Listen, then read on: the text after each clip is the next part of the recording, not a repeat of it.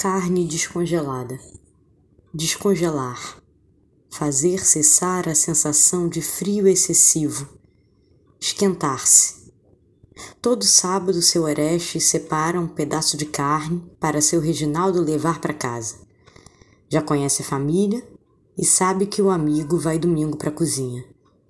Domingos pela manhã, Anísia descongela carne moída para fazer segunda de manhã. Em algum lugar do mundo, algumas geladeiras pifam e a carne da semana descongela naturalmente, sem ninguém querer fazer um prato.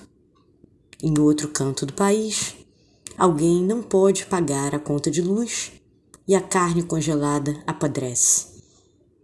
Seu Alcides lembra do pai que fez amizade na rodoviária no interior de Minas e mandava um bando de bifes à milanesa congelados para os filhos que estudavam no Rio de Janeiro.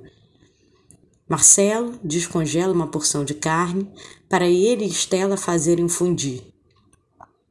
Em sua cozinha, seu Ernesto faz as contas do quanto de carne descongela para o churrasco amanhã. Sueli tira da geladeira patinho para o estrogonofe do enterro dos ossos daqui a pouco. Marcelino descongela alcatra e leva na van para vender churrasquinho no ponto que tem há 20 anos. No interior de seu quarto, Glória congela de frio e recebe um telefonema afetivo. Alguém lhe diz que ela faz muita diferença em sua vida e que as coisas se dão.